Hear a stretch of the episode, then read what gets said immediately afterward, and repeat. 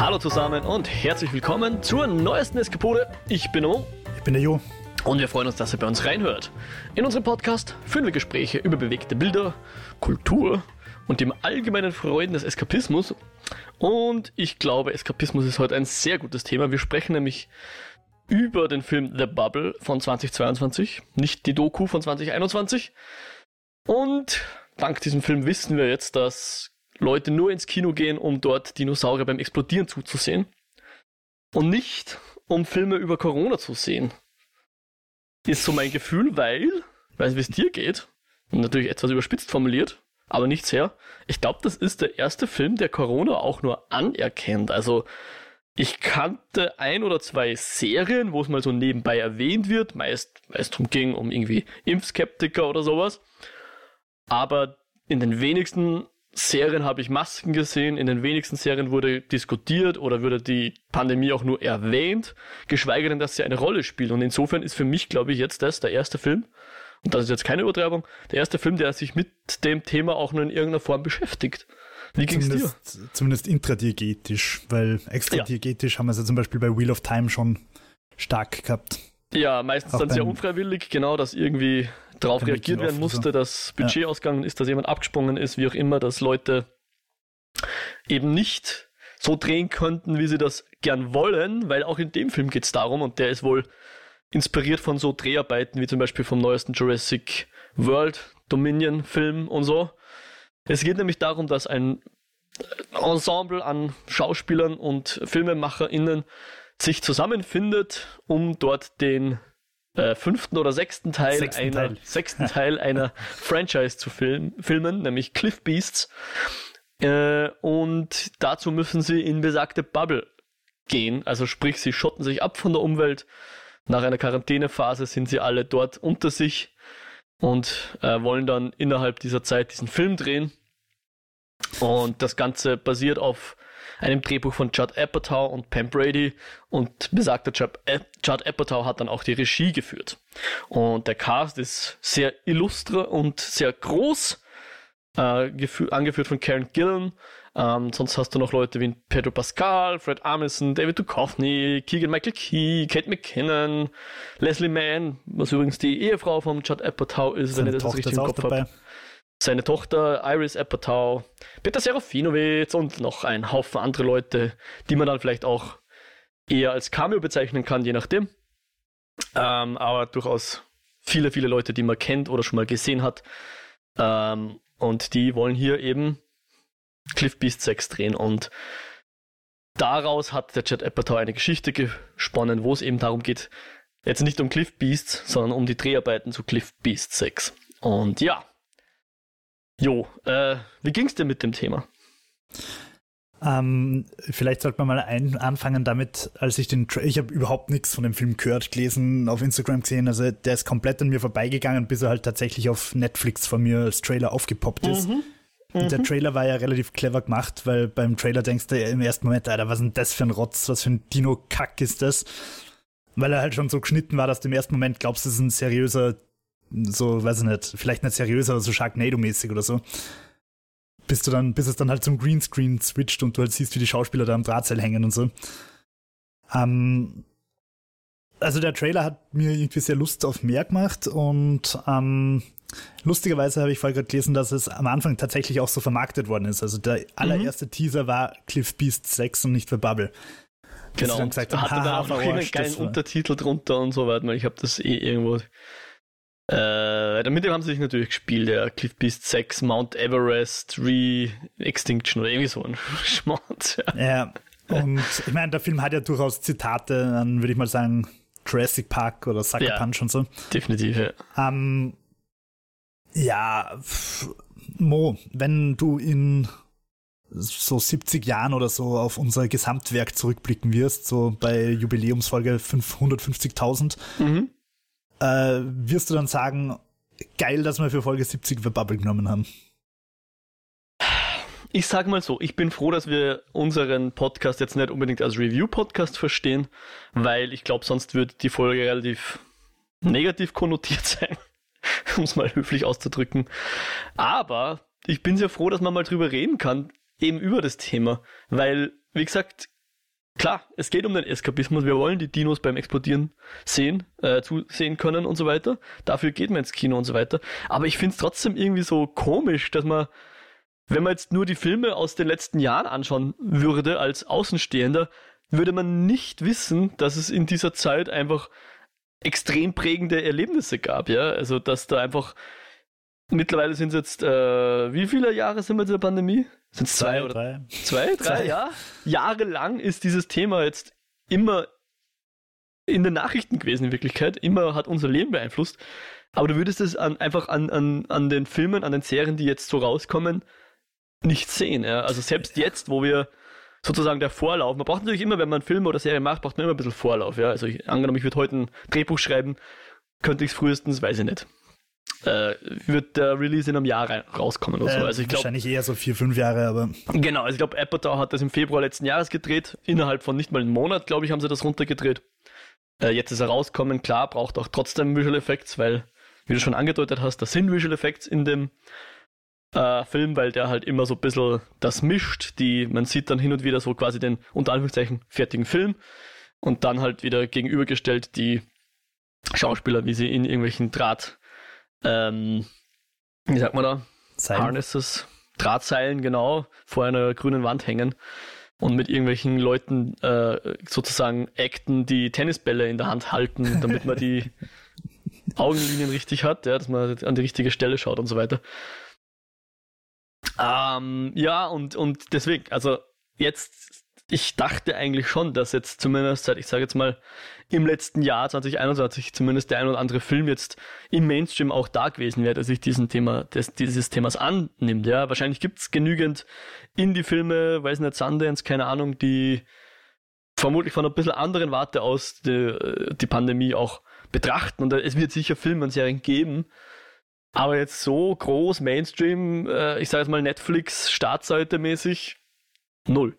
Also ich möchte darauf hinweisen, dass sowohl äh, Johnny Mnemonic, der glaube ich mhm. 2021 oder wann spielt. Da war was, ja. Dass sie da alle Mund-Nasenschutz aufhaben, oder nicht alle, aber einige, mhm. die so im Hintergrund vorbeilaufen. Und auch bei Solent Green, der im Jahr 2022 spielt, rennen auch relativ viele Leute mit Mund-Nasenschutz rum. Also die ah. damals in den 90ern und 70ern haben die Pandemie offenbar besser vorhersagen können. Ja, naja. und, sie, und sie anerkannt, ja. ähm, ja, ich, ich stimme dir schon zu. Also der, damals der Drehbuchautorenstreik in Hollywood, wann war das? 2004 äh, oder so, irgendwas um den Dreh? Oder später? Nein, ja, klingt ungefähr richtig, über 2006. Aber ich habe das Gefühl gehabt, das hat fast größere Auswirkungen auf Hollywood gehabt als die Pandemie, oder? Also da, da hat es wirklich kurz so ein bisschen gestockt alles.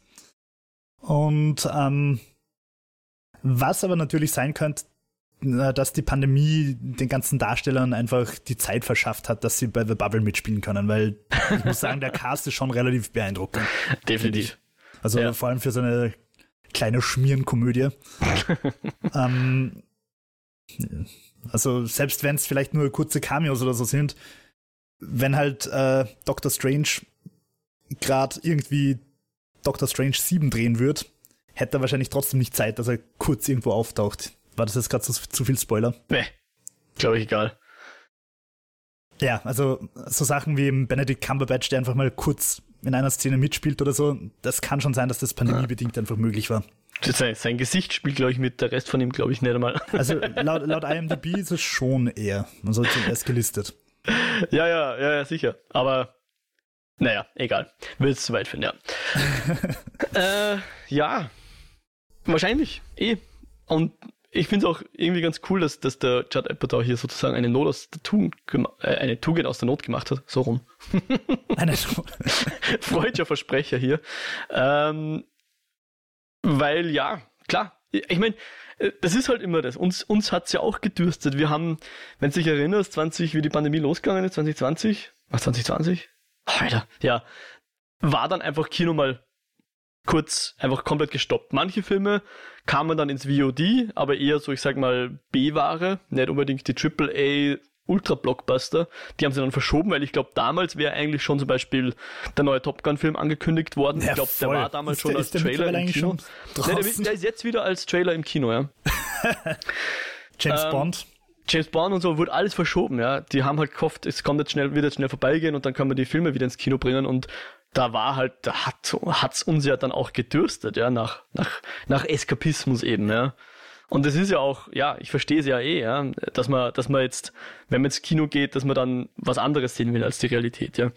Und wer hätte damals gedacht, dass es so einfach gewesen wäre? Man hätte einfach nur Politiker braucht, die gesagt hätten, wenn man nicht testet, gibt es auch keine Pandemie. Und ja.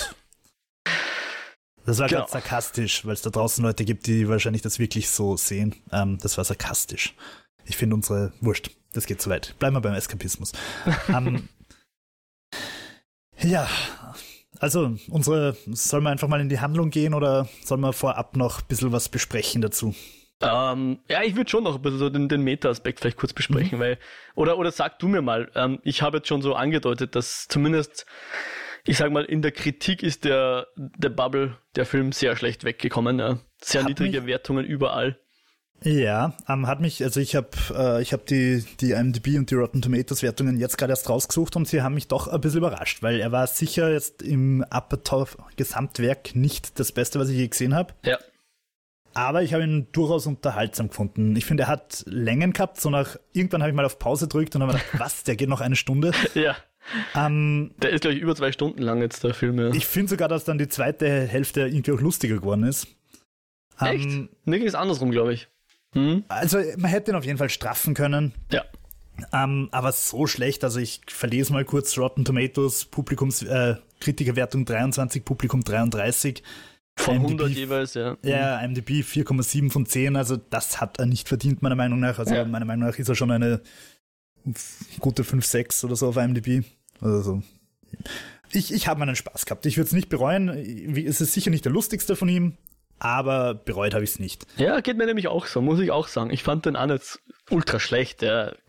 Wie du sagst, kein, keiner meiner Lieblings-Apatows und keiner meiner Top-Filme dieses Jahr. Und, ähm, aber und ich glaube, ich muss das noch kurz ein bisschen vorbereiten. Also, mir ist schon bewusst, wenn man sagt, wir können die Leute X gut finden, aber dann Y nicht, dass dann viele Leute, die X gut finden, nicht dieselben sind, die auch Y gut finden. Ja.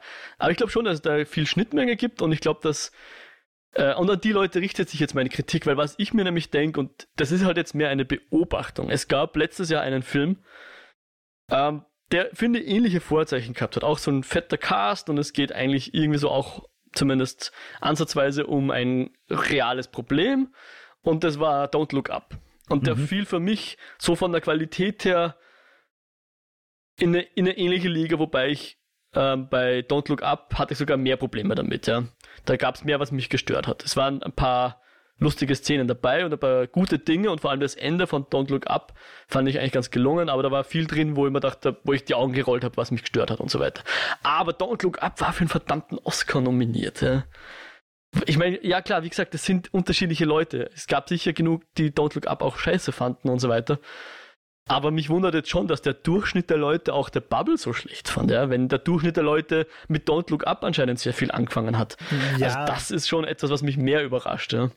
Wobei ich glaube, dass die Filme, die jetzt zu den Oscars eingereicht werden, nicht die Filme sind, die der Durchschnitt der Leute gut findet, wenn man mal von naja, Visual naja, Effects naja. Oscar für für es gibt, Ahnung, es gibt schon immer so ein paar klassische, unter Anführungszeichen, Crowdpleaser, die so ein ganz bestimmtes Schema verfolgen, wo dann die Chancen besser sind als die Wertung. Filme mit ha? DiCaprio. Ja, genau. Ja, um, aber ich sage jetzt mal zum Beispiel Green Book und so, das war jetzt, kann man jetzt streiten, wie gut oder schlecht der Film ist, aber ob er jetzt wirklich den Oscar für den besten Film des Jahres verdient hat, ja, Würde ich mal sagen, nein, aber ja, wer fragt schon mich? ja, ich glaube, der Großteil, also wenn, wenn ich jetzt wirklich Otto Normal-Kinogänger äh, nehme, dann ist das halt der, der sich Avengers 7000 anschaut, dem es wahrscheinlich sogar wurscht ist, wenn er zwischendrin zwei Marvel-Filme übersprungen hat und der halt einfach sein Popcorn sehen will und den Film nach Schema F zum 23. Mal sehen will ohne dass ich da jetzt irgendwem das groß unterstellen würde und ich will das auch nicht judgen, weil ich meine, ich schaue es mir auch immer wieder mal gerne an. Aber trotzdem glaube ich, dass halt die, die Oscar-Community und vor allem, also ich meine jetzt wirklich die, die die Oscars vergeben und diese Organisation, dass das schon so eine eigene verträumte Bubble ist. und ich meine, keine Ahnung, ich hätte die Oscars diesmal nicht mal mitgekriegt, wenn nicht der eine Idiot dem anderen Idiot eine geschmiert hätte. ähm, Gut zusammengefasst, ja. Und ja, was, also was ich bei The Bubble sehr cool gefunden habe, ist schon das Thema, also nämlich einfach dieses äh, Schauspieler, dass Schauspieler halt irgendwie so Schnösel sind und, und was halt hinter den Dreharbeiten oder bei den Dreharbeiten so zugeht, das habe ich schon sehr, sehr lustig gefunden und da habe ich schon immer wieder auch wirklich herzhaft gelacht. Ja. Und ich glaube, dass es vielleicht ein bisschen überzeichnet war, aber schon aus dem realen Leben gegriffen. Ja, es wirkt Momenten. so, ja. Es würden da Leute von ihren tatsächlichen Erfahrungen berichten, ja. Und äh, das habe ich schon sehr lustig gefunden. Ich könnte mir durchaus auch vorstellen, dass das vielen Leuten halt nicht so geschmeckt hat, die sich dann womöglich ein bisschen keine Ahnung, angegriffen gefühlt haben oder so. Und dann glaube ich halt auch, dass Netflix äh, den Leuten gewisse Nahenfreiheit gibt, die ich sehr schätze eigentlich. Auch wenn dabei dann Filme rauskommen, die vielleicht nicht so ideal sind und wenn irgendwie zumindest in meiner Community, die ich so mitkriege, Freunde und Internet und so über Netflix momentan irgendwie ganz gern geschimpft wird, von wegen, ja, da kommt eh nichts Neues mehr und es ist eh nichts Gescheites mehr dort. Mhm. Ähm, ich habe es schon mal erwähnt, ich habe leider den Namen vergessen. Es hat einfach so einen Horrorfilm auf Netflix gegeben, eine Netflix-Produktion wo, also so ein Killerfilm, wo halt die ganze Zeit schon die Frage ist, wer ist jetzt der Killer, ist es der Nachbar, ist es der Briefträger, ist dieses jener und so weiter und so fort. Und es endet einfach damit, dass der, dass der Killer alle umbringt und du weißt nicht, wer der Killer ist. Es bleibt einfach offen. Und das würde im Kino niemals passieren. Ich behaupte mal, dass ich wirklich fast alle Horrorfilme der letzten Jahre im Kino gesehen habe. Die sind halt einfach nach ihrem Schema F und du brauchst halt diese Erwartung und am Ende kommt halt irgendein dummes Ritual und der Dämon wird bezwungen. Hey, nichts gegen Netflix, Hereditary. Nett, das heißt nicht, dass ich habe gerade jeden Horrorfilm der letzten fünf Jahre zusammengefasst. um, ähm, und und um, ähm, Netflix macht halt dann, keine Ahnung, sowas wie Bird Box oder, oder um, ähm, den Don't Look Up habe ich nicht gesehen, aber oder halt The Bubble. Und ich glaube, dass Netflix halt auch sagt, ja, wenn du zwei Stunden machen willst, ist uns scheißegal, weil we don't give a fuck about Konventionen. Wenn mhm. du findest, du sollst zwei Stunden machen, dann mach zwei Stunden. Und wenn du fünf Stunden machen willst, ist es auch okay für uns, solange das Budget das ist, das wir da geben.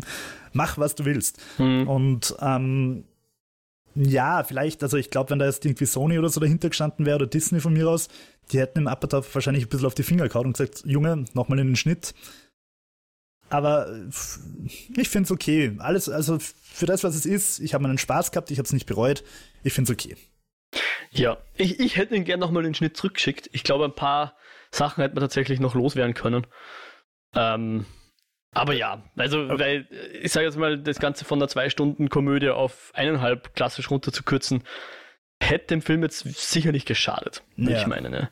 Zumal, wenn man jetzt, ich sage jetzt mal, Post-Credit-Szenen in solchen, in solchen Filmen sind ja dann gern mal so ein bisschen B-Takes, so Deleted Scenes mäßig, ja, hat's gerade halt nicht den Film geschafft, aber trotzdem lustig, lasst man halt dann nur in, irgendwie neben dem Credits noch laufen. Und es gibt in dem Film eine kurze Post-Credit-Szene, oder macht, okay, dafür habe ich jetzt die Credits übersprungen, weil ich habe es natürlich durchgeskippt, ich habe mir nicht alle angeschaut.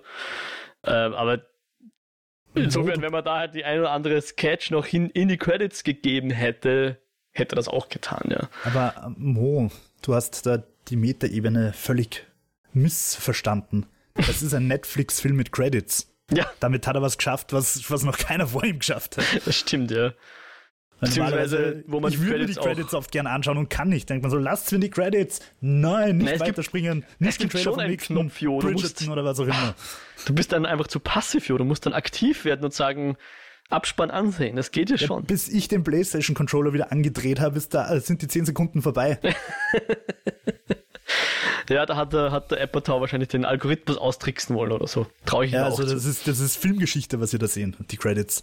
Ja. Also Netflix-Filmgeschichte. Ja. Streaming-Geschichte. um, ähm, und was ich, was ich, aber was ich prinzipiell auch geil finde, ich finde, gute Apatow-Komödien haben so, so einen Jump irgendwo mal, wo, wo, wo der Film einfach auf ein neues Level gehoben wird. Also Anchorman hat den Jump zweimal sogar und ich liebe Anchorman, das ist der beste von ihm meiner Meinung nach. Und auch der hat dann gegen Ende hin so nochmal so ein bisschen einen Sprung, wo du sagst, okay, es ist alles nochmal einfach eine Spur absurder, als es in der Ausgangssituation für möglich befunden worden wäre. Mhm. Wo du einfach sagst, okay, das ist jetzt irgendwie nicht mehr ganz derselbe Film wie am Anfang. Ja. Und ähm, was mich aber gestört hat, und das ist gleich ein minimaler Spoiler, eigentlich am Ende ist halt alles irgendwie ein bisschen irrelevant, oder?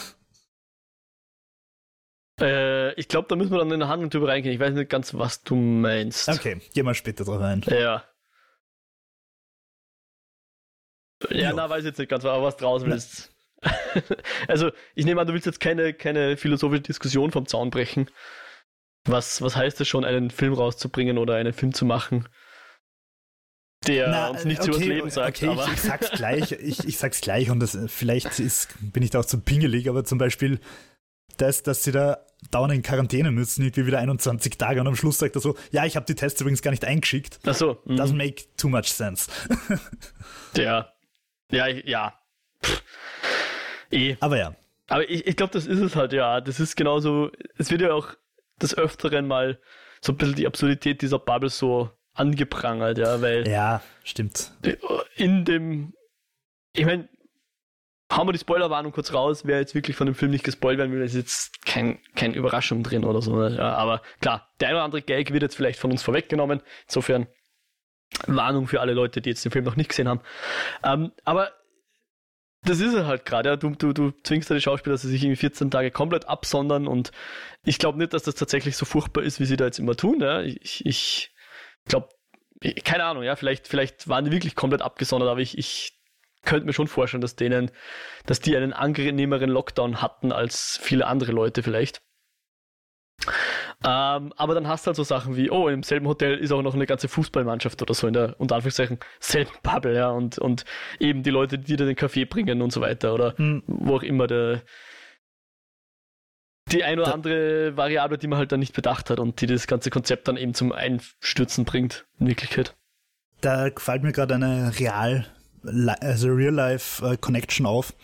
Gerade am Anfang von Corona sind ja, haben sich ja einige Schauspieler durchaus sehr unbeliebt gemacht, indem sie irgendwie so Insta-Stories gepostet haben. Ja. Oh, wie schrecklich nicht das Corona-Leben ist, während ich Kaviar schlürfend in meinem Whirlpool sitze oder so. Ja. Ähm, wo, wo dann halt auch die Leute gesagt haben, ja, Herr so und so oder Frau so und so, es ist halt was anderes, ob du da gerade nicht auf deine Yacht kannst oder ob du halt irgendwie mit dreiköpfiger Familie auf 30 Quadratmetern wohnst. Ja. Ähm, Und wenn du nicht zur Arbeit gehst, verlierst du deinen Job. Ja, es ist halt, sie haben halt ein bisschen einfach so schon dieses äh, Schauspieler sind irgendwie Prinzessinnen Klischee durchgespielt. Ja. Ich fand es halt auch super mit dem Kate McKinnon Charakter, der dann immer Ah, oh, na, diese harten Zeiten im Hintergrund, Elefantensafari ja. oder Malediven, Palmenstrand und so. Jedes Mal woanders irgendwie. Generell, also das war zum Beispiel auch eine dieser Szenen oder die Szenen mit ihr, die ich einfach geil gefunden habe, weil sie einfach die, diese Gewaltspirale auch so geil dargestellt hat. Sie scheißt den unter sich zusammen, dann wird sie von dem über sich zusammengeschissen und der über sich telefoniert weiter so, okay, gehen wir Golf spielen oder Tennis spielen oder ja. Genau, nachdem er zusammengeschissen worden ist. Ja. Oder nachdem, es ist ja nicht mal zusammenscheißen, es ist diese komplette ähm, Belanglosigkeit, dieses ja, dieses Ignorieren der eigentlichen Probleme. So, hey, wir ja, können das nicht machen. Hey, ich vertraue, du schaffst das. Na, ich kann es nicht. Es ist unmöglich. Du schaffst das. Ja, genau. Hm. Ja. ja, und also das ist einfach nicht zuhören. So, okay, weitermachen. Ja. Genau. Also ich weiß, na, also je länger ich über solche Sachen nachdenke, desto ungerechtfertigter finde ich die Wertungen. Ich habe ja. schon meinen Spaß gehabt, man hätte ihn verbessern können, man hätte ihn optimieren können, aber es zeigt wieder mal, wie völlig belanglos Rotten Tomatoes ist. Und IMDb und alles, ja. Und die Oscars. Und die Oscars. Die sowieso. yep. Ja, ich glaube auch, es, es, es ist halt vom, von der, von der, vom Ansatz her besser als dann die Umsetzung. Also an der Umsetzung können wir noch ein bisschen schrauben und ähm, wahrscheinlich noch ein bisschen an, an geschliffeneren Film rausbringen, das Ganze. Ja. Aber Wer weiß. den Zack Snyder Cut. naja, ich will ja, dass er noch länger wird. Ja.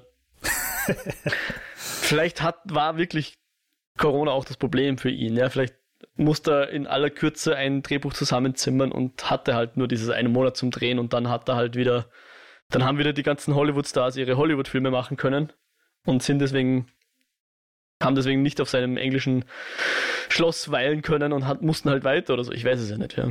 Keine Ahnung. Was, weil du gerade das Schloss ansprichst, bei der Geografie bin ich mir auch nicht ganz sicher, ob das so stimmig ist. Naja, es sind weil mindestens dann, zwei Schlösser. Na, aber du hast einerseits das Schloss, das Hotel, in dem sie da hausieren, gastieren. Ja. Und dann hast du irgendwie dieses Filmset. Und ich habe ja. die ganze Zeit gedacht, das ist im Schloss, aber gegen Ende hin rennen sie dann rum und plötzlich sind sie irgendwo in einem Studio, irgendwo in einer Stadt oder so, keine Ahnung. Ja. Ja, ja, wurscht. ja, ich, ich, weiß auch nicht, ob, ob, da irgendwas gefehlt hat, was wir, also irgendwas geschnitten wurde, dass, dass uns die Geografie etwas klarer macht, aber ja, es, es war halt auch so viel random einfach drin, so sehr viel Beiwerk, was irgendwie so, so wirkt, als hätte jemand am Set eine Idee gehabt, dann haben sie es gefilmt und dann haben es aber continuity-mäßig nicht mehr, das nicht mehr rausnehmen können und mussten dann mit der Idee weiterlaufen, ganz egal, ob die Idee jetzt gut war oder nicht. ähm, fand, manches hat jetzt im Film nicht unbedingt was beigetragen. Ich fand zum Beispiel die ganze, diese ganze Security-Boss, den fand ich irgendwie nicht sonderlich lustig und sehr absurd. Und da gab es, glaube ich, mit dem gab es, glaube ich, keine Pointe mit Ausnahme der Gewalt, die der ausführen lässt die ich lustig fände. Ansonsten hätte man das irgendwie auch sparen können. Ich, ja, den habe ich auch irgendwie nicht verstanden. Und, und, dann warum auch, ob der jetzt von jemandem angestellt wurde oder nicht, wird er dann irgendwie auch so offen lassen. Oder ob der einfach Random in Eigenregie da aufgetaucht ist. Aber es wird dann nicht zu einer Pointe getrieben. Ja. Es wird angesprochen, niemand weiß es, aber hm, okay, machen wir weiter. Es ist, ja. Ja. Ja, stimmt, ja. Ja, hätte man gut wegkürzen können und dann wären wir wahrscheinlich auf die 90 Minuten gewesen. Aber dann hättest du halt vielleicht was gebraucht, um die Leslie Mann wieder rauszuschreiben. Oder vielleicht doch nicht, vielleicht. Ja, aber es hat ja keine Konsequenz. Nein, eh. das, also, also außer, es, dass es, der dann mal mit einem Greenscreen äh, knutschen musste. David Duchovny. Aber da hättest du auch einfach sagen können, okay, sie ist halt beim Rollerskate-Yoga irgendwie die Treppen runtergerauscht oder ja. was. Also das hätte es echt nicht ja, braucht. Ja, genau. Ja. Naja. also, ich, ich, weiß schon, wie ich unsere Eskapode heute aufhören lasse, aber ich glaube, dafür ist es jetzt doch noch ein bisschen zu bald. ähm, was ich sehr cool fand, wie die, wie die Karen Gillan sich zum ersten Mal in Quarantäne begibt, schaut sich, glaube ich, Atomic Blonde, oder? Ja, yeah. Und Charlie Bit My Finger. Das beste Film ever. da habe ich übrigens gedacht, also ich bilde mir ein, ich hoffe, das ist jetzt keine Fake News, dass momentan äh, Netflix an Atomic Blonde 2 bastelt. Also uh. ich verstehe nicht, warum der Film nicht schon längst heraus ist, weil er eigentlich als Fortsetzung des besten Films ever unbedingt schon längst erscheinen hätte müssen. Ähm, und das heißt auch immer wieder, dass die Charlize Theron irgendwie mit äh, Keanu Reeves irgendwie trainiert und so weiter. Er für mhm. John Wick und sie für Atomic Blonde 2 und so weiter. Und dann ist irgendwie nie was draus geworden und dann hat es irgendwie plötzlich geheißen, okay, erst hat Netflix die Rechte. Mhm. Ähm, und da bin ich ein bisschen skeptisch. Hm. Andererseits war Extinct, äh, wird das Ganze Extraction, war eigentlich mhm. äh, ganz ein brauchbarer Actionreißer. Äh, ja, schauen wir mal. Aber ich, also ich habe mal gedacht, dadurch, dass die Szene wirklich recht prominent und auch re relativ lang gezeigt worden ist, dass das schon vielleicht so ein bisschen ein Hinweis war. Also, ah. Achtung, Atomic Blonde ist jetzt bei uns. Ah, okay. Dass die Leute Weil schon mal ein bisschen echt, heiß werden echt länger, als sein ja. müssen. Ja, das stimmt. ja, ja, ja. äh, ja. Und also ich glaube, haben, haben wir eh schon kurz geredet, aber halt auch dieser geile, äh, diese, diese Zweitgesellschaft, die halt dann zu diesem Zeitpunkt auch existiert hat, wo, es irgendwie so auf den Punkt gebracht wird mit I'm with rich people, so für mich gelten andere Regeln. Ja, also auch, ich, ich mag jetzt vielleicht auch unter der Pandemie leiden, aber unter ganz anderen Parametern als du. Äh, und ich bin bereits geimpft, sechs Monate bevor die Impfung irgendwie für die breite Masse zugänglich wird und so weiter. Ähm, durchaus ein beißender Kommentar, aber ich glaube, auch fast ein Jahr zu spät, oder? Weil jetzt alle, die wollen, können sich jetzt impfen lassen, zumindest in, in, in Europa und den USA. Ähm, hätte ich besser gefunden, wenn es vor einem Jahr schon rauskommen wäre, ganz ehrlich. Ich weiß nicht, ob die Visual Effects so aufwendig waren, dass man da jetzt ein Jahr lang äh, Post-Pro machen musste. Ähm, aber er ist jetzt schon fast ein bisschen zu spät in Wirklichkeit, oder? Ja, also jetzt bei uns, wo die Regierung offiziell Corona abgeschafft hat. Zum siebten ähm, Mal. Bis es uns dann im Herbst völlig überraschend wieder überrollen wird. Womit wirklich keiner rechnen kann.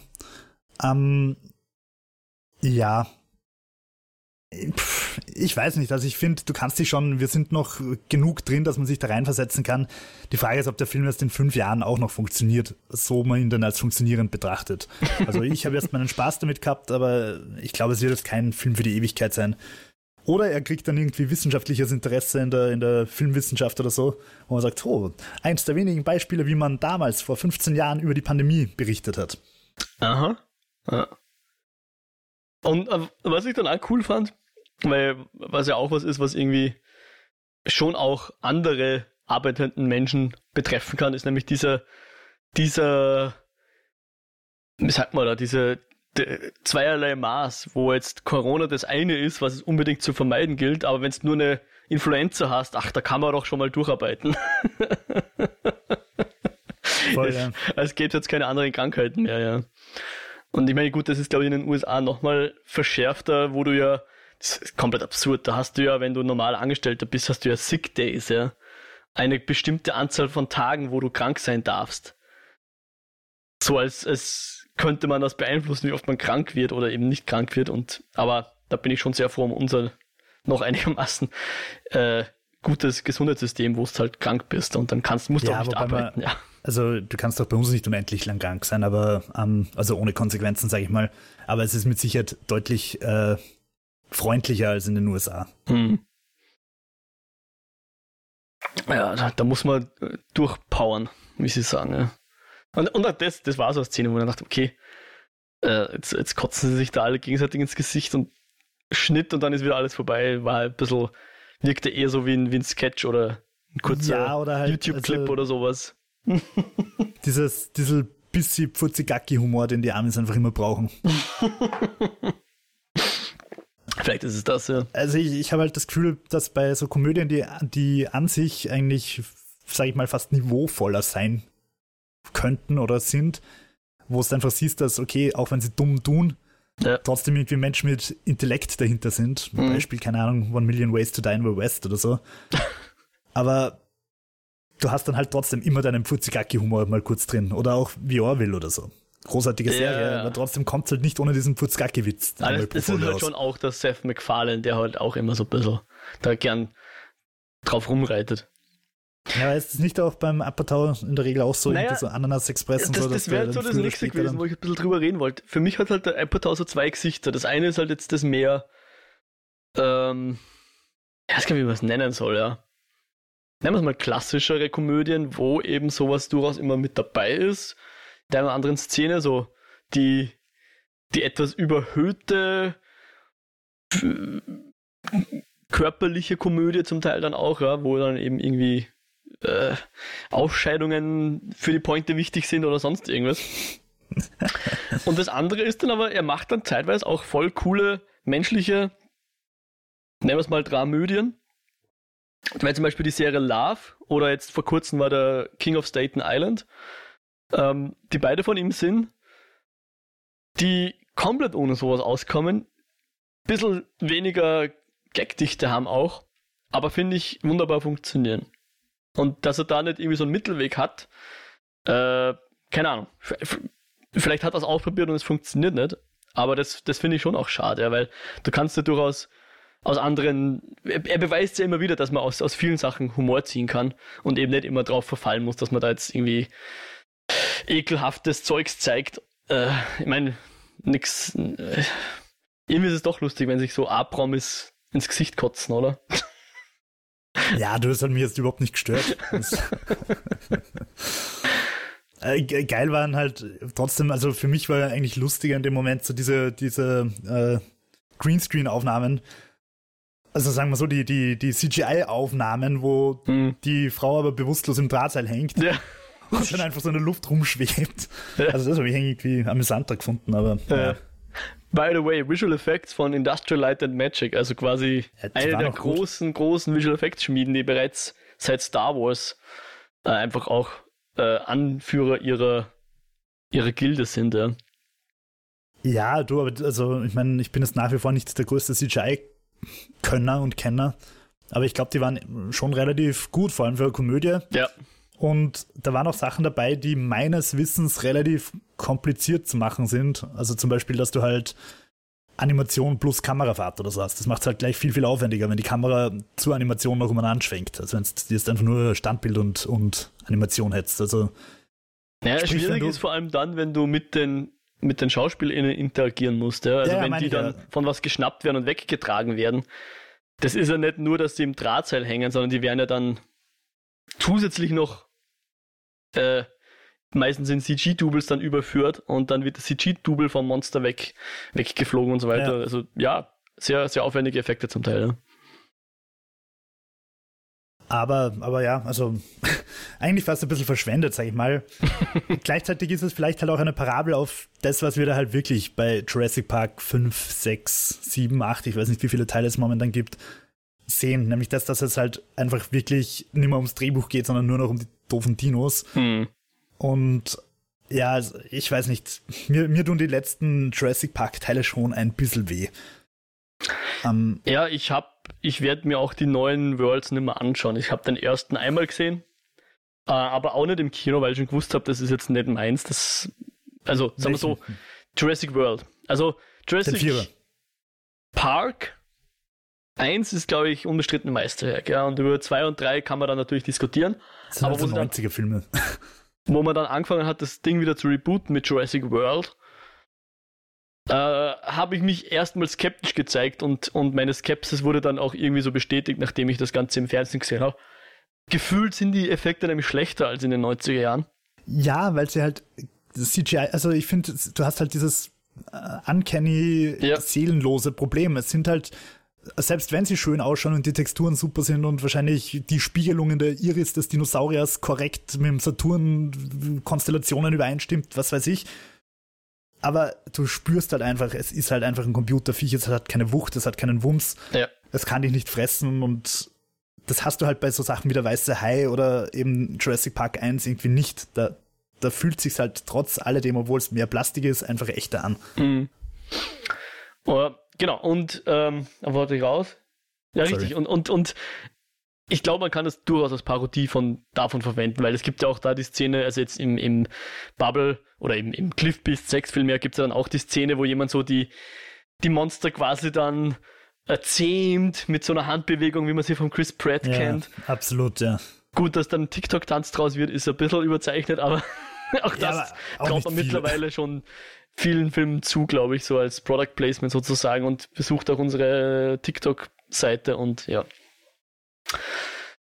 Beziehungsweise du hast es halt zum Beispiel oft bei so Animationsfilmen, dass, dass man dann im deutschen Raum, ich weiß jetzt nicht, wie es in Amerika ist, aber im deutschen Raum hast du dann halt statt richtigen Synchronsprechern, die wissen, was sie machen, hast du dann halt irgendeine Bibi Tina Beauty Palace, irgendwas. Mhm. Und weil du halt einfach auf die Klicks und die Zielgruppe von denen scharf bist. Ja. Ja, mir ist es zum ersten Mal beim, beim Disney Pixar äh, Rot, also Turning Red, Rot, mhm. dem neuen Pixar-Film, ähm, da ist mir aufgefallen, dass, dass tatsächlich auch, ich sage jetzt mal Instagram, weil ich, ich bin jetzt persönlich nicht auf TikTok, äh, auch durchaus eine Präsenz da ist. Ja? Also Leute, die einfach das Viech cute finden und die weiß nicht, irgendwie mit der, unter Anführungszeichen, mit diesem, mit dieser IP interagieren, ja. Also es scheint jetzt mittlerweile auch wichtig zu sein, dass deine, dass dein Film, deine CG-Geschöpfe in deinem Film irgendwie auf den Social Media Plattformen auch Präsenz haben, ja. Ja, an dieser Stelle möchte ich erwähnen, dass ich ja prinzipiell durchaus allen Schauspielern der Welt folge und äh, es auch cool finde, wenn es irgendwie hinter den Kulissen Szenen und so weiter gibt. Zum Beispiel Henry Cavill von The Witch und so weiter. Mhm. Und was mich halt echt anfuckt und warum ich dann auch aufgehört habe, irgendwie allen Leuten zu folgen, ist, weil halt zum Beispiel bei Game of Thrones, weil die in den Social Media rumspoilern, was nur geht. Oder auch bei Vikings so. Ich will jetzt keine Namen nennen, wobei es eh schon wurscht ist, ist schon wieder Schnee von gestern. Aber dass halt eine der Hauptrollen schreibt, oh, das war meine letzte Episode. Wie, hat's euch, wie hat euch mein Abgang gefallen? Ja, danke. Thanks. Ja. Vielleicht ist es außerhalb von scheiß USA noch nicht überall erschienen. Äh. Legal. Und ähm, ja, unnötig. Aber ja, also ich glaube halt, das ist halt auch sowas von The Bubble. Es greift halt diese Thematik auf, dieses, dieses Social Media Starlet und überzeichnet es natürlich ein bisschen. Aber es, das sind halt Sachen, die auch wirklich passieren in der, in der Filmwelt, in der Medienwelt.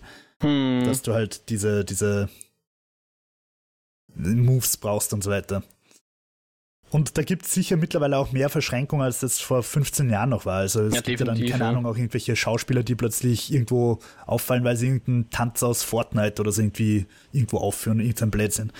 Ähm, ja, aber auch eben, eben die andere Richtung. Also nicht nur, dass äh, Film Sachen aufgreift aus Social Media, sondern auch, dass Social Media, wie du es ja schon angedeutet hast, Social Media Persönlichkeiten, YouTuber oder eben ähm, in dem Fall TikTok-InfluencerInnen, dass die in die Filmwelt eintauchen. Ja, wir haben es gehabt bei, äh, wie hieß er, der Ryan Reynolds ja, also Free Guy, Guy Free Guy, Free wo Guy. ja die äh, Twitch-Streamer äh, Free Guy gespielt haben oder wie auch immer das Spiel jetzt da heißt und sozusagen auch im Film waren als sie selber, ja.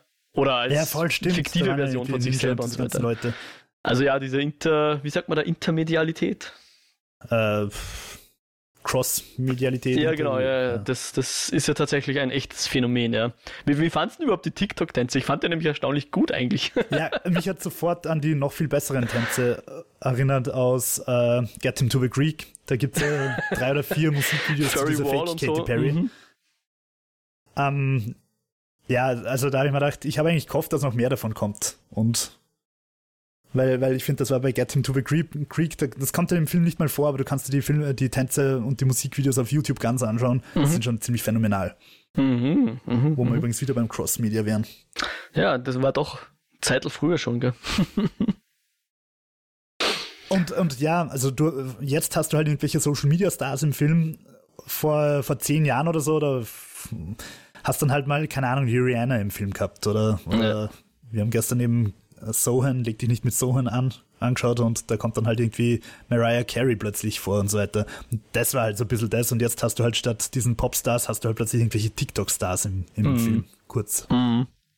By the way, das Sohan habe ich auch erst heute gelesen, äh, als ich die Wikipedia von Judd Apatow nochmal durchgeflogen bin, hat auch mitgeschrieben. Also war jetzt nicht Drehbuchautor von der Leg dich nicht mit Sohan an, aber er hat mitgeschrieben. Hm. Ja, er ist, sicher ein, ein Goldjunge, wenn es um Spaß in Hollywood geht. yes, yes. Wie, wie fandest du seine Tochter eigentlich? Äh, ja, halt recht klischeehaft finde ich halt auch. Ja. Einfach ein ziemliches Abziehbild. Äh, ihr gegen ihre, ihre Freundin und Antagonistin. Tja, ich, es war, finde ich, halt so das Klischee-Teenager. Ja. Du hast den, den, den magersüchtigen Erfolgsteenager und du hast den den Emo-Nerd, der irgendwie halt sich als großer Versager fühlt. Es war ja dann irgendwie ein ganz ein cooler Twist, dass die in Wirklichkeit engagiert war, um Durchaus. Mhm. die Crystal zu überwachen. Und es wird auch im Film äh, kommentiert, der Fight, den sie haben, der war echt ganz geil choreografiert. Für so. ich meine, wir haben da eine Komödie angeschaut, okay, das war jetzt nicht Atomic Blonde. Ja. Also war durchaus ein brauchbarer Kampf, den die beiden da hinlegen. Genau, besser als der von David Duchovny und äh, Fred Armisen. Ja, wird ja auch thematisiert. ah ja. Ja. Nein, bei, bei, bei ihr, ich meine, sie spielt ja im, sie spielt ja auch eine Schauspielerin, die dann, glaube ich, im Film schlecht schauspielert. So hätte ich es verstanden, oder? Nein, sie spielt keine Schauspielerin, oder? Sie spielt, Nein, sie spielt äh, eine TikTok-Influencerin, die aber im, im Film schauspielt. Ja, ja, und genau, im, ja, also in Cliff Beast spielt sie halt sehr schlecht. Also ja, ich glaub, das war halt eine, eine inkompetente TikTokerin. Ja, ja, genau, genau. Fand ich irgendwie ganz witzig. Ich kannte sie nämlich auch aus, aus der Serie Love, wo sie halt nochmal deutlich jünger war und dort halt schon so eine, ich glaube, eine, eine ähm, so eine verwöhnte äh, Kinderschauspielerin, die quasi 100.000 Komplexe hat, weil sie seit, weiß nicht wie vielen Jahren als Kind vor der Kamera steht. Ähm, hat sie ganz gut gemacht, hat mir ganz gut gefallen. Ne? Ich habe auch die Leslie Mann ziemlich brauchbar gefunden als Parodie von der, von der, äh, wie heißt sie? Die war doch eindeutig Jurassic World, oder? Bryce Dallas Howard? Ja, schon. Ah, ich dachte eigentlich also eher, dass Karen Gillan Bryce Dallas Howard war, wobei, glaube ich, die Person Bryce Dallas Howard wenig dafür kann. Aber halt ihre Rolle in, in Jurassic World meinst du, oder? Mit den ja. Stirnfransen und so. Ja. Könnte sein, ja. Also ich habe schon so verstanden, dass die, dass die da äh, davon inspiriert war. Höchstwahrscheinlich, ja. Ja, ja, ja. Und auch lustig, was halt schon auch immer wieder vorkommt in Hollywood, dass du halt irgendwie so einen Sundance-Indie-Filmer hast, der mit dem iPhone ja. irgendeine Mockumentary dreht hat und dann halt plötzlich Star Wars 12 drehen darf oder so. Ja. Um. ja, das war auch was, was, was, was so vor fünf Jahren ungefähr angefangen hat und, oder vor ein bisschen mehr vielleicht. Ich kann mich auch erinnern, der, der Regisseur von vom neuen Godzilla, also vom ersten Reboot ja. Godzilla, der war, hat vorher, glaube ich, einen Indie-Film Monster, glaube ich, gemacht, wenn es so war und so. Ja, das war tatsächlich eine Entwicklung, die es mal gab, ja. Der dürfte aber, also der dürfte aber vor allem dadurch positiv aufgefallen sein, dass er einfach der Ultra-Nerd ist und halt, also es ist nicht nur, wie man es halt früher gemacht hat, dass man halt sagt, okay, wir überlegen uns, was die dummen Nerds im Keller möglicherweise nerdy fänden und machen es dann falsch, wenn wir es nicht verstanden haben. Mhm Und es geht halt hin, dass du jetzt einfach mit Leuten wie Henry Cavill und so weiter einfach unter Anführungszeichen richtige Nerds hast, die tatsächlich wissen, wovon die Rede ist und nicht nur das, also nicht nur das präsentieren, was sie glauben, dass nerdy ist. Und dieser Kong-Typ ist halt scheinbar so, so ultra nerdy, dass er sich quasi einfach in seiner Freizeit ein fettes Metal Gear Solid Script geschrieben hat, zum Studio gegangen ist und gesagt hat, so, Leute, ich weiß, ihr plant den Film und die sagen so, ja, wir haben alle schon besetzt und so weiter gescheißen. Und er sagt, da ist mein Skript, das ist viel geiler, nehmt's mich. Und sie nehmen ihn dann halt. Mhm. Ähm, ich weiß nicht, ob das noch immer aktuell ist oder ob das auch schon wieder verblasen worden ist, aber der dürfte halt nerdy genug sein, dass er tatsächlich sogar einen geilen Metal Gear Solid Film machen könnte, was schwierig ist, aus vielerlei Hinsicht. Mhm. Aber ja, das wäre auf jeden Fall so ein Beispiel, wo halt sein, sein, sein Self-Made Director quasi mhm. Äh, darauf kommt. Einen ziemlichen Sprung nach oben gemacht hat, was Budget betrifft, ja. Was ich halt dann geil finde bei The Bubble, wie, wie er sich dann halt immer trotzdem so rechtfertigt, so, na, na, das ist die bessere Variante. Es ist wichtig, dass du dich in der Szene erst anpinkelst. Durchaus. Und wir wissen jetzt schon, sein nächstes Projekt ist dann das Kittles Movie. Fand ja. ich auch einen schönen, äh, ja, Zwinkerer in Richtung, ich sag mal, Lego Movie Nachmacher-Projekte. ja, das hat mich auch an irgendwas erinnert, ich weiß nicht mal was, aber also an irgendeinen Regisseur, der halt auch irgendwie da. Äh, eigentlich, eigentlich erinnert es mich ein bisschen an, an Guy Ritchie. Okay. Der halt auch mit seinen eigenen Dingen groß geworden ist. Ja. Und mittlerweile ist es halt völlig wurscht, ob sein Name wo draufsteht oder nicht, weil es halt nicht mehr Guy Ritchie ist, sondern halt. Also zum Beispiel bei Cash Truck oder wie es geheißen hat. Ja. Ist halt völlig wurscht, ob das Michael Bay oder Guy Ritchie draufsteht oder Franz von ah. Oberdrum. Ich weiß nicht. Also Sherlock Holmes oder so, okay. Sherlock Holmes finde ich war völlig also völlig un Guy Ritchie. Nee, Genauso Aladdin. Ja, ich habe Aladdin cool gefunden mit ja. den echten Menschen, aber es war halt kein Guy Ritchie-Film. Ja, also da, da würde ich da mitgehen. Aber okay, naja, ist jetzt vielleicht eine andere Diskussion, aber ich fand halt Cash Truck äh, schon ein Guy Ritchie-Film, aber einer, der ganz anders war als die anderen und von dem her hat es mich eher beeindruckt. Weil ich habe nicht das Gefühl gehabt, da hat ihm jemand ein Drehbuch aufgezwungen und er musste das drehen oder so. Keine Ahnung, vielleicht war es doch so, aber ähm, es hat sich so angefühlt, als würde er was anderes probieren wollen und ich fand es eigentlich relativ gut. Ja, ich habe äh, Cash Truck auch durchaus entertaining gefunden, aber es, also für mich hätte halt nicht Guy Ritchie draufstehen müssen. Also, ja, äh, ja, wahrscheinlich. Also wenn, wenn ich es nicht gewusst hätte, dass das ein Ritchie ist, hätte ich es nicht vermutet, ja. Außer, dass alles, wo Jason Statham mitspielt, möglicherweise Ritchie ist. Möglicherweise, ja. ja. Na genau, aber bei Gentleman oder so, da merkt man es schon eher, ja. Äh, ja. Irgendwie springen wir bei The Bubble da gerade wild hin und her, aber ich meine, um es mal zusammenzufassen, die Handlung ist jetzt nicht so der Burner, oder? Es ist halt. Na. Also es, wo, worum geht's in The Bubble oder was, was macht den Film aus, was macht er gut? Und ich finde, gut macht er halt erstens die, die Schauspieler, es ist ein cooles Ensemble. Also ich glaube, heutzutage nennt man das ja auch irgendwie Ensemble-Movie. Und ähm, und halt diese Metaebene, wo er sich einfach über die Filmwelt lustig macht. Mhm. Aber das, was tatsächlich passiert und ob das alles erst irgendwie äh, zusammenhängend wirklich Sinn macht oder so, ist eigentlich wurscht, oder? Ja, ich, ich habe mal zwischenzeitlich gedacht, das wird irgendwie gut funktionieren als so achtteilige 20 Minuten Folgen in der Serie oder so. Ja, ja voll, stimmt. Wo so, so episodenhaft so irgendwie eine Woche pro Folge irgendwie einfach ein Film begleitet oder irgendwie sowas, ja. Ja, oder, oder halt so, wie es eh Netflix manchmal macht, dass sie halt einfach, okay, der, die eine Folge dauert 15 Minuten, ja. die nächste halt 23. Mhm. So wie bei Bonding zum Beispiel oder so. Mhm. Ja. Aber ja, ich meine, vielleicht können wir es ja jetzt doch so zusammenfassen, ähm, weil ein, ein, was ich dem Film halt schon ein bisschen vorwerfe, ist halt, dass das Ende eben nicht gut ist und äh, ich glaube, dass der Apatow das auch weiß, weil in der letzten Szene reden sie ja dann drüber, oder in der vorletzten Szene vielmehr, reden sie ja dann sogar. Solange das Ende gut ist, ist, ist quasi alles wurscht. ich glaube, da wusste er schon, dass, dass er nicht wirklich ein Ende hat, oder? Ups, Entschuldigung, jetzt bin ich am Mikrofon am Anfang. Ja, ich weiß nicht. Das, die Frage ist, ob, ob, ob das halt das Ende nicht schon wieder ein bisschen gut macht. Dass es, dass es halt so absichtlich verkackt ist. Ja. Ja, ja wenn man es wohlwollend auslegt, sicher.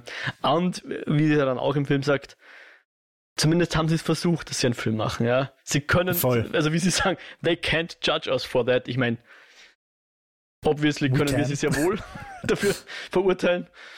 Ähm, und sie haben halt was gemacht, was eine Ablenkung ist in diesen schwierigen Zeiten. Ja, genau. Das ist natürlich immer das, was so und, drüber hängt, ja. Und sie haben was gemacht, was halt im Kino so nicht funktioniert, also einfach nicht ins Kino gekommen wäre. Ich will nicht sagen, dass es nicht funktioniert hat und ich will auch nicht sagen, dass es auf Netflix funktioniert. Aber im Kino wäre es einfach nicht passiert, weil das Studio einfach gesagt hat, na, so veröffentlichen wir das Ding nicht. Hm. Und das mag ich aber, weil es halt trotzdem irgendwie wieder was Neues ist und nicht, oder vielleicht nicht unbedingt was Neues, aber halt nicht dasselbe, was wir schon 150 Mal gesehen haben, hm. oder? Eine andere Facette, ja. Hm. Definitiv. Das, das rechne ich Netflix generell eigentlich recht hoch an, dass sie halt trotzdem immer wieder einfach auch so Experimente wagen. Mhm. Durchaus, ja. Ich, ich glaube auch, dass es eher die das ganze, die ganze Medienwelt etwas breiter auffächert, als, als es irgendwie noch mehr in die vorhandenen äh, die vorhandenen Nischen reinzudrücken. Das ist sicher was Positives. Wenn da nicht alles funktioniert, muss man natürlich auch dazu sagen. nicht alles von Netflix ist immer gut. ja. Nur weil es anders ist, oder? ha. Aber wir haben jetzt, wir sind relativ viel abgeschweift, aber ich würde sagen, dass das eigentlich äh, wieder für den Film spricht, weil er ähm, einfach die Auflage mit Hollywood, also mit und mit diesen ganzen Klischees so, so bietet, dass du halt irgendwie auch abschweifen kannst und dass du von The Bubble halt plötzlich auf Kong oder was auch immer kommst mhm. oder Jurassic Park. Das heißt ja irgendwo auch, dass der Film schon auf einer gewissen Ebene zumindest ein bisschen funktioniert, oder? Definitiv. Es ist halt ein Metafilm, ja. Also funktioniert halt nur in dem Kontext einer Pandemie, wenn man weiß, was abgegangen ist oder so, ja. Und wenn man ein bisschen Hollywood verfolgt oder ein bisschen Ahnung hat, was gerade für Filme ins Kino kommen und dann, dann funktioniert das halt umso besser. Das, das äh, kommentiert er halt in wirklich, ja. Äh, in Wirklichkeit. Ja. Und, und was ich halt irgendwie schon ganz, ganz geil gefunden habe, ist einfach diese ganze Fake-Welt, wo sie sich die ganze Zeit voll anfacken und dann wieder so, ah, alles ist so schön und am roten Teppich, na, das war ja so toll alles und so innovativ und großartig. Äh, und ich glaube äh, halt, dass das schon ganz, ganz stark. Gute Miene zum bösen Spiel machen und so. Äh. Ja. Mhm. Oder, oder eigentlich am besten waren die Kommentare von, von der Hotelcrew und von den, von den Handlangern so. Freund die nicht miteinander, sie sind Arschlöcher irgendwie. Ja, sage ihnen, dass sie super waren in dem Film. Ja.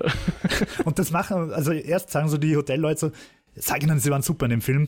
Und dann kommt die Szene, wo die, wo die, ähm, wie hat sie geheißen? Carol halt im Hotel ankommt und jeden, den sie trifft, so, na, das war so super, na, du warst so super in dem Film, na, du warst so super in dem Film. Dass das halt gleich echt so konsequent auch umgesetzt wird. Ja. Ah, ja, ja. Naja, solange das Ende gut ist, Jo, soll man diese Eskapode jetzt auch zum Ende bringen? Mhm.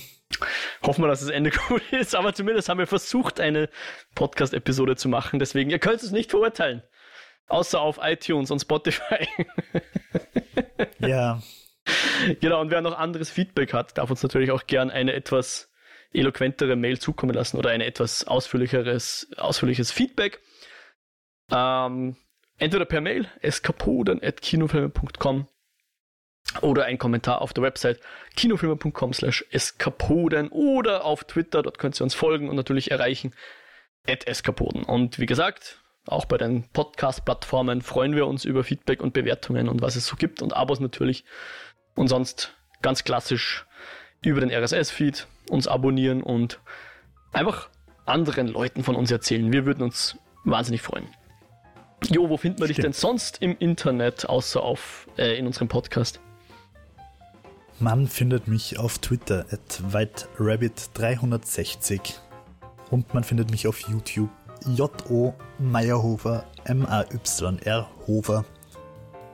Und wo finde ich dich, Modriak, im Lichtspielcast? Ganz genau. Ha, das hast du mir alles vorweggenommen. Ja. genau, Mojack bin ich auf äh, Twitter mit CWCs am Ende und den anderen Podcast, den ich mache, äh, das ist der Lichtspielcast. Findet man auch auf kinofilm.com slash podcasts. Damit verabschieden wir uns für heute. Hoffen euch geht's gut und wir hören uns bald da draußen wieder. Ciao, ciao. Ciao, ciao.